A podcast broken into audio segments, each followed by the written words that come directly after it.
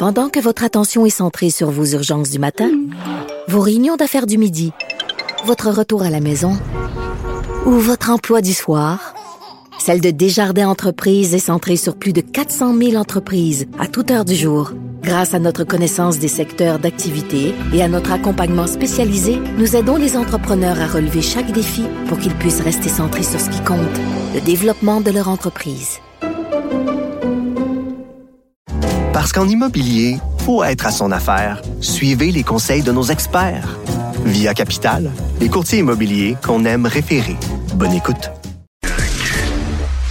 Écoute, Ben, je te l'annonce en exclusivité aujourd'hui. Arrêtez les communications à un moment donné, là. À chaque crise internationale. Antoine Il Robitaille. y en a un qui m'a écrit hier, qui m'a dit que j'étais nazi. Antoine a toujours plein de choses à dire et c'est pour ça qu'on l'aime. Philippe Vincent Il Foisy. est à subir ces effets-là et subir ces conséquences-là pour nous aussi. La rencontre. Offenser qu'on ose poser une question et remettre en question une décision. Écoute, de... j'en revenais On peut pas. dire, on peut plus rien On peut plus rien dire. Surtout dans la, La rencontre Robitaille. Foisy. Bonjour à vous deux. Bonjour. Oui, bonjour. Alors, euh, qu'est-ce que le ministre Dubé a annoncé finalement? Une bonne annonce, euh, une bonne annonce sur la fin des agences. Euh, ça va plus loin que ce à quoi je m'attendais. Une annonce euh, où au cours des trois prochaines années, on va graduellement euh, interdire leur utilisation dans le réseau euh, public. À partir de l'année prochaine, ça va être dans les grands centres, Montréal, Québec et Sherbrooke. Puis après ça, on va aller dans les périphéries pour finalement en 2026 dire non dans les euh, grands dans les régions les plus éloignées. On peut penser à la BTB, la Côte-Nord, qui ont des grands besoins et de grandes utilisations des agences euh, privées. Ce qui est intéressant là-dedans, c'est que c'est pas juste un vœu pieux, c'est un projet de loi. Il va y avoir des amendes aussi pour les six qui vont être récalcitrants dans ce dossier-là. Et en plus, on mise beaucoup, beaucoup, beaucoup, beaucoup, beaucoup, beaucoup, beaucoup sur Sonia Lebel et ses négociations avec le secteur public pour augmenter et améliorer les conditions de travail pour avoir la rétention du personnel. Ce qui est assez hallucinant, c'est que chaque année, il y a à peu près 30 000 personnes qui quittent. Là-dessus, il y a à peu près 10 000 qui partent à la retraite, puis 20 000 qui font juste sacrer leur camp parce qu'ils sont à bout. Fait qu'idéalement, si ces 20 000-là ne partent plus, on va avoir une méchante différence à long terme. Puis euh, l'un des problèmes, c'était ça. C'était qu'ils partent, qu'elles partaient dans les agences, puis après ça, revenaient travailler avec des conditions de travail différentes. Ça créait une iniquité, ça créait un sentiment, puis un climat de travail qui était un peu malsain. Donc, le fait de mettre fin à ça, tant mieux. Après, ce qui est intéressant dans ce que Christian Dubé a dit tantôt, c'est qu'il parlait des horaires, de la gestion des horaires, des conditions de travail. Que les syndicats sont prêts à ça? Ce matin, la FIC est en entrevue à l'émission du matin de Cube Radio avec moi-même. Euh, très, très bonne émission de 6 à 8 à écouter.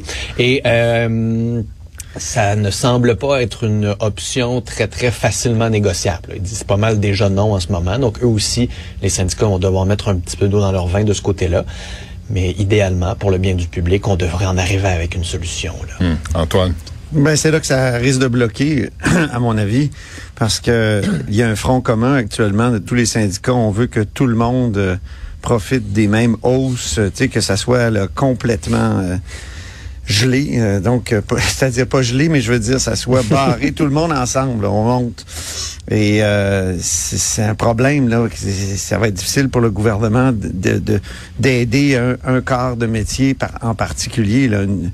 Et, et, et c'est là qu'est le gros défi. C'est pour ça que je suis d'accord avec Philippe Vincent qui a insisté sur euh, le rôle de Sonia Lebel dans cette affaire-là, dans cette solution-là. Mais il y a vraiment, c'est vrai que quand on, on regarde la loi, c'est une, une vraie tentative de, de régler le problème. Même j'ai trouvé que les oppositions euh, euh, a- avaient du mal à trouver du, des, des mauvais, euh, des mauvais Mm. côtés là-dedans. là.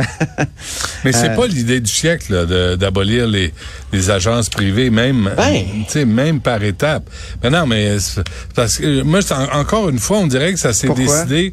Ben, je pense qu'il faut. J'en parlais ce matin avec Philippe Vincent Mario. Je pense qu'il faut impliquer les premières concernées. Il faut impliquer les infirmières. Faut savoir ce qu'elles veulent exactement, puis comment. Mais dans le réseau, elle concilier. le demande. Là. Dans le réseau, ça fait longtemps que les infirmières du réseau demandent la fin des agences privées. là. Par exemple, là, euh, Maisonneuve-Rosemont, là.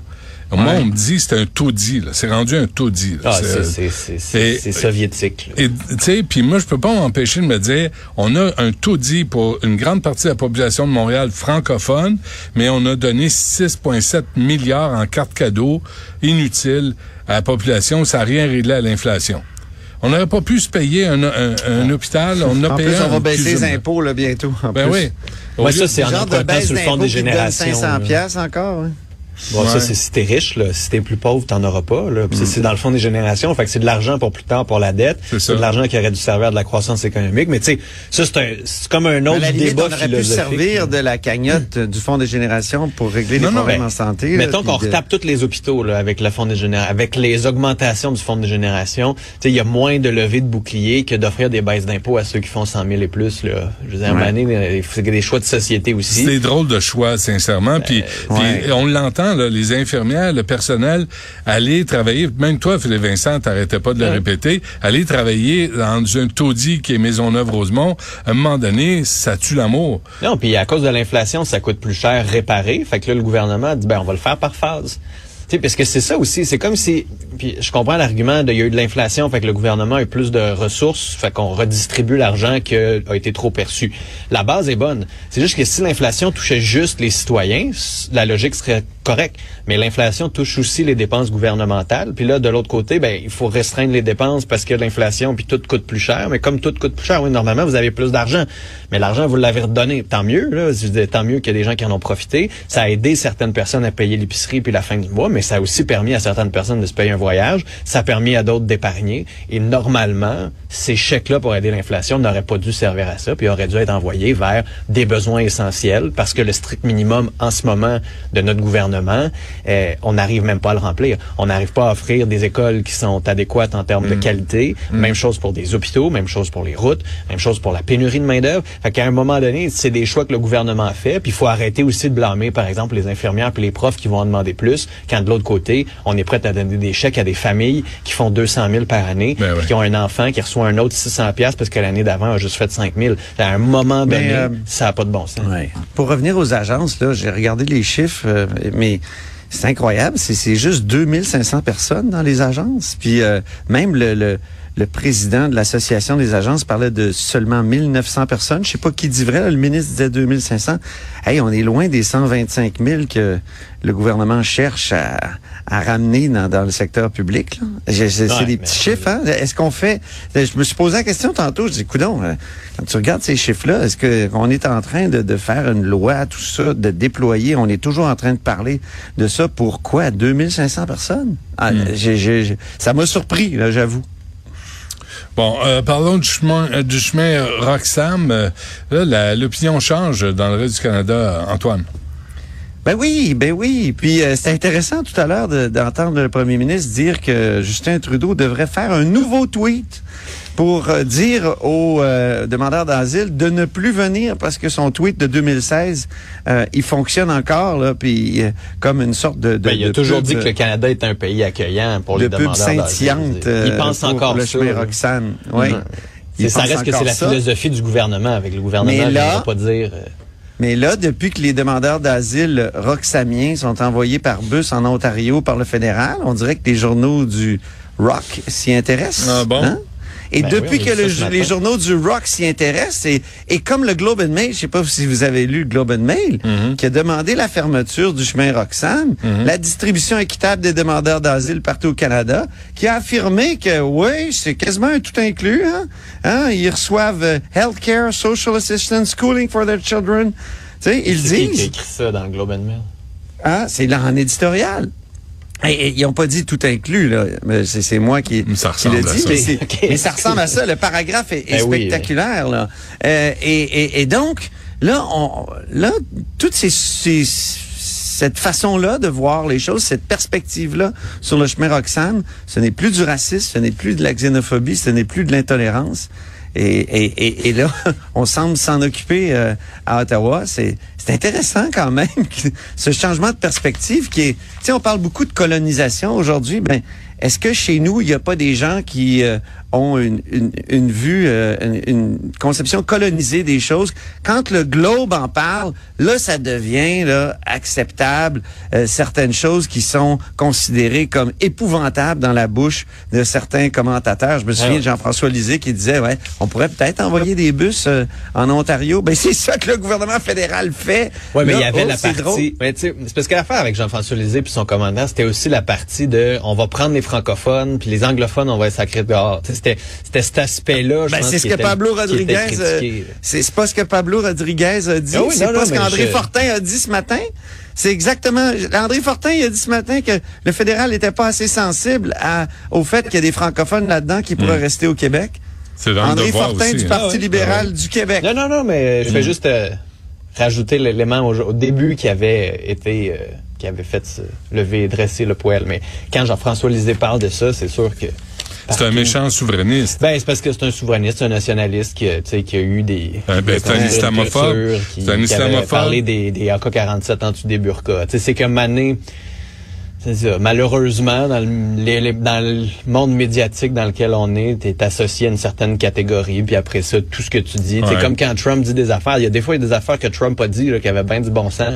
Là. Ouais, ben, une horloge arrêtée dit, ça venait de une Trump, là, horloge arrêtée donne la bonne heure deux fois par jour. hein. Non, mais, Ben, mais, on, mais on se penche beaucoup à qui dit quoi plutôt que ce qui est dit. Ouais, T'sais, exact. Ben, c'est Puis, ça. Ah puis ouais. ce qui fait qu'il n'y a pas de débat.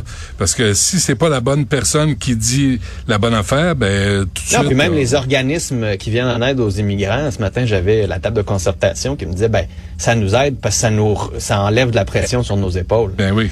Tu sais. Mais c'est des racistes aussi, là. Évidemment. Oui, oui, oui, oui. Ben non, mais c'est ça Non, qui est complètement mais- aberrant.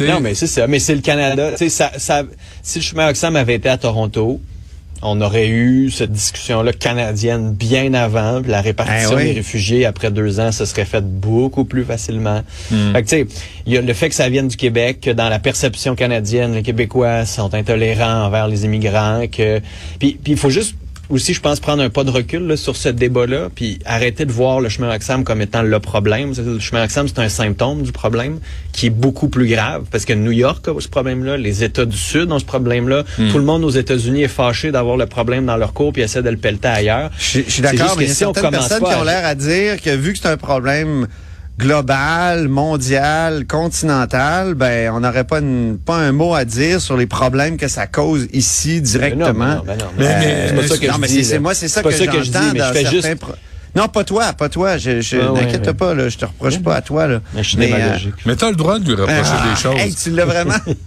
tu l'as vraiment pas oublié Mais, celle-là. mais tu sais, si, Ah, on, si on abordait le problème à l'origine, là, par exemple, les cartels qui rendent Ah la oui? vie impossible, qui terrorisent les populations Ben, en Amérique Haïti, latine, puis la- les gangs en Haïti, la corruption en Haïti.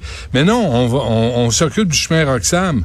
Puis euh, puis c'est les médias qui s'en occupent. Là. Justin Trudeau s'en fout complètement. Il en parle. Ouais, puis je, je sais pas si vous avez vu ce matin euh, Antonio Gutiérrez de l'ONU qui dit attention, là, d'ici 2100, euh, des exodes de population comme Ben vous oui. n'en avez jamais vu s'en viennent avec les, les changements climatiques puis la Ben hausse oui. du niveau de la mer puis des océans. Fait qu'à un moment donné, il va falloir repenser à ça. Puis moi, ce que je veux dire, c'est pas parce que le problème est global ou en, très très important en Afghanistan, au Yémen, on l'a vu en Turquie, qu'il faut pas gérer ici comme il faut. Faut s'attaquer à Immigration Canada pour qu'on soit beaucoup plus efficace de ce côté-là. Faut trouver une façon d'intégrer ces gens-là aussi plus facilement quand ils arrivent. C'est pas normal, ça prenne un an à avoir un permis de travail. Vous pouvez arriver ici Mais- puis contribuer le temps qu'on fasse cette enquête-là. Puis, mais si ça pouvait prendre deux mois, par exemple, faire une vraie enquête de réfugiés, s'ils pouvaient avoir ce suivi-là adéquat fait par Immigration Canada, puis si on le faisait comme il faut au point de frontière régulier. Non, mais si- c'est que quand si j'entends François Legault dire on ferme puis on les refoule, ben je suis désolé, là, ils vont rentrer ailleurs. Il y a tellement de petits chemins comme Roxham partout sur la frontière Ben, québécoise. ils peuvent le faire déjà. Pourquoi ils le font à Roxham? C'est- C'est c'est qu'il y a des Ben, a installations décidé temporaires de- permanentes. ben, c'est ça. Sauf C'est qu'on a ça. décidé Ben là, c'est parce envoyer que, là. tu sais, Ben, c'est c'est c'est ça. l'œuf ou la poule, là. Mais euh, t'aimes-tu mieux qu'ils rentrent à Saint-Armand puis qu'on sache pas ils sont où dans la société ou t'aimes mieux qu'ils passent par Roxham puis qu'on soit en mesure de les rentrer Mais, dans le système? mais là, c'est Ben, fou. tu peux être sûr que- qu'il en rentre aussi à Saint-Armand, là? Mais C'est- il y a un c'est problème mondial, un problème mondial, là, comme les grandes migrations. Là, on, on met ça sur les épaules de François Legault. Faut quand même se calmer. Ah là. L'ONU, qui sert à rien, qui est une, un, un lieu de haute corruption, devrait s'intéresser à ce qui se passe, comme on a dit, en Haïti, Ah ouais. en Amérique latine, et essayer de régler les problèmes à l'origine. Là, les cartels, les gangs, la corruption euh, mènent le bal, puis nous, ben, on essaie de ramasser des gars. Ah ouais, puis les changements climatiques vont aggraver tout ça. C'est clair, que- c'est clair. Bon, on s'arrête là-dessus, euh, puis euh, on chicanera demain à même heure. Merci à vous pas. deux. Hey, on s'aime, là. On s'aime. Démagogue. Le de la Saint-Valentin. Salut, mon démagogue. Je sais qu'Antoine me trouve facile, là, puis démagogue, mais moi, je l'aime, puis j'apprécie son... Pas facile, fasciste. On est Wow, rendu wow, là, là. wow, wow, wow, wow, wow. Bon, à demain.